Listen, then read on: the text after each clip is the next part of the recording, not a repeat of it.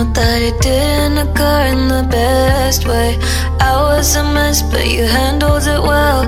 All things considered, I'm okay.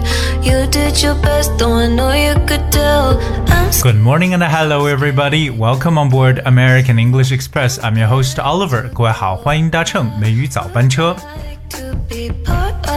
地道的表达呢，需要不断的拿出来学习和练习，不然呢，很快就会忘记。特别呢，是一些比较形象、生动的短语。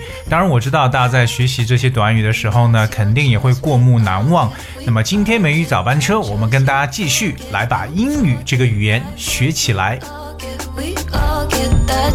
So, on today's episode, we'll continue to learn some very decent, authentic English expressions. Either they are idioms or slangs, they're very often used and very vividly expressed. So, let's just check out what they are. you the loud kid.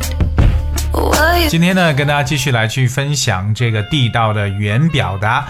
第一个和大家去分享的这个短语呢，叫 hit the hay，三个单词 hit h i t hit the hay hay that's h a y。什么叫打这个 hay h a y 是什么意思？hay well hay is grass which has been cut and dried so that it can be used to feed animals。原来这个 hay 就是那种作为饲料而用的一些干草，对吧？就是特别晒干了以后的这些干草，我们叫 hay。那么 hit the hay 到底是什么意思呢其实，在英文当中啊，本身就有和这个 “hey” 所相关的一个说法。哎，这个说法呢叫做 make hay while the sun shines。Make hay while the sun shines，意思是趁着有太阳的时候，赶快晒一下干草，这就是我们常说的趁热打铁。All right，so what's hit the hay? Hit the hay means go to bed。这个短语呢，其实就表示上床睡觉的意思。 in this life. 这是不是感觉就是躺在干草上也很舒服呢？So that's why probably that explains that hit the hay means goes to bed. And you only see me So here's one example. 啊，时间真的不早了，洗洗睡吧。Well, it's really getting late, and it's time to take a quick shower and hit the hay. up the face of a It's time to take a quick shower and hit the hay. 所以下次听到别人讲 hit the hay，意思就是要睡觉了。 with the sound of my feet while there's a Alright, coming up, the next one is quite interesting. It's called tie the knot. 同样也是三个单词，tie that's T I E tie the knot. 这个 knot 的拼写呢是 K N O T，而这个 K 呢是哑音字母，tie the knot。So what's tie the knot？我们知道 tie 是绑，对不对？绑在一起。What's knot？而 knot 其实呢就是一个结。So if you tie a knot like in a piece of string, rope, or cloth or other material, you pass one end or part of it through a loop and put it tight，就是把什么打结的意思。OK，so、tie the knot 意思就是绑一个结。But it does not only mean that, you know, literally, tie the knot also means to get married. 它是结婚的一个非常形象的表述，也就是大家经常所说的喜结良缘或者喜结连理。 be this way And that is tie the knot。 above 比如说， love what I do 你想什么时候结婚呢？When do you want to tie the knot? When do you want to tie the knot?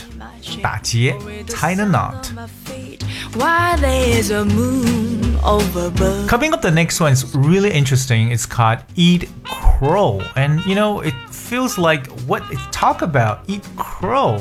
那么 eat 就是吃，crow c r o w. What's crow? Well, a crow is a large black bird which makes a loud, harsh noise. 这就是我们常说的乌鸦。OK，crow，、 什么叫做 eat crow？把乌鸦吃掉呢？感觉呢好像有点不大去容易理解。Eat crow。OK，well、eat crow means like to have to admit that you made a mistake，就是必须得承认你犯了一个错，可能是被迫认错的意思。So If someone eats crow, they admit that they have been wrong and apologize, especially in situations where this is humiliating or embarrassing for them. 就是在英文中说被迫认错，所以当你 you have to admit that you made a mistake. Then, in other words, you have to eat crow. 比如说呢，他想迫使批评他的人都认错。 He wanted to make his critics eat crow。哎，所以下知道知道这个原来吃乌鸦的意思呢，就是被迫认错。当然，被迫认错能不能吃点其他好吃的东西呢？Why do I have to eat crow？Okay, all right. Coming up, the next one is called bent out of shape. Okay, bent. That's B E N T. Bent, bent out of shape. 我们知道 shape 就是形状，S H A P E. What's bent out of shape? Well, let's just start with the word bent, B E N T. So, if the object is bent, it is damaged and no longer has its correct shape. Bent 这个词就是弄弯的，把什么东西呢掰弯就叫做 bent。OK， 比如说呢，那些树全部被风呢是吹得东倒西歪的。Then we can go like the trees were all bent and twisted from the wind. The trees were all bent and twisted from the wind. But what's bent out of shape? Okay, so if someone like is bent out of shape, that means someone is really upset and annoyed about something。 这个短语呢就表示为气坏了、大发雷霆的感觉，bent out of shape。比如说呢，因为昨晚回去很晚，所以母亲呢大发雷霆。Mother is really bent out of shape because we came home so late last night.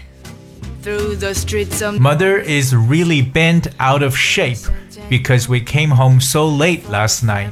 So remember this phrase, bent out of shape.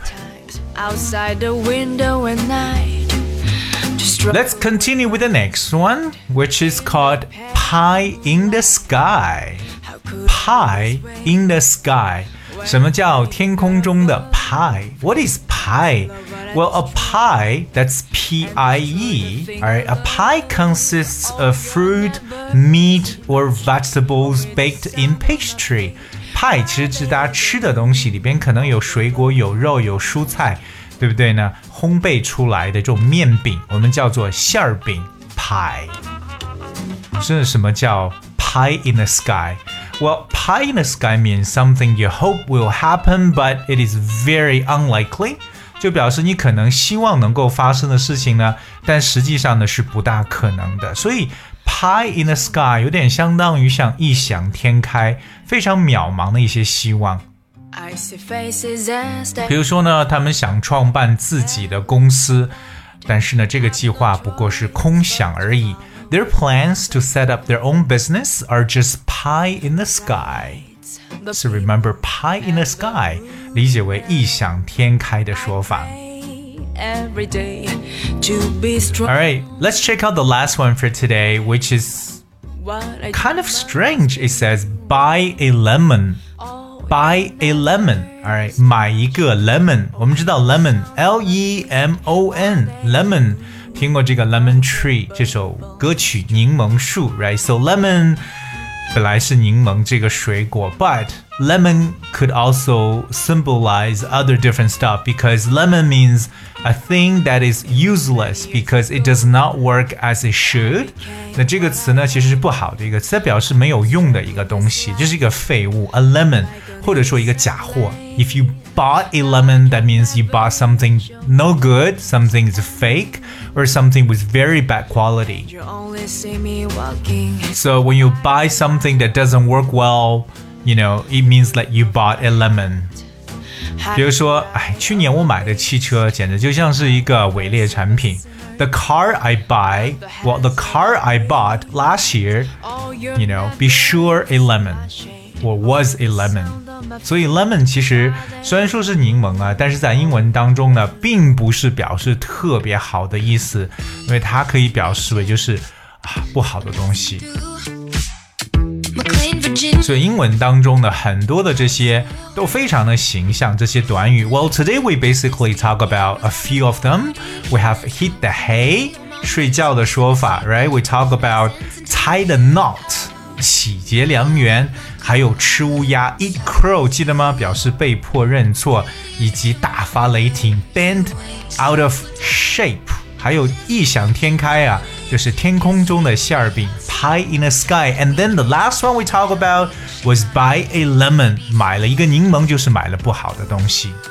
Can we be friends? 当然，今天呢我们没有跟大家去讲完，因为我们还有一部分非常好的短语留到明天跟大家继续分享。Alright, guess that's what we have for today's show. 今天节目的最后呢，送上一首歌曲《Can We Be Friends》？我们能做朋友吗？Of course we can. Hope you guys enjoyed and thank you so much for tuning in. I'll see you tomorrow. Coming home from school. You play your music in your headphones, but your eyes are facing down.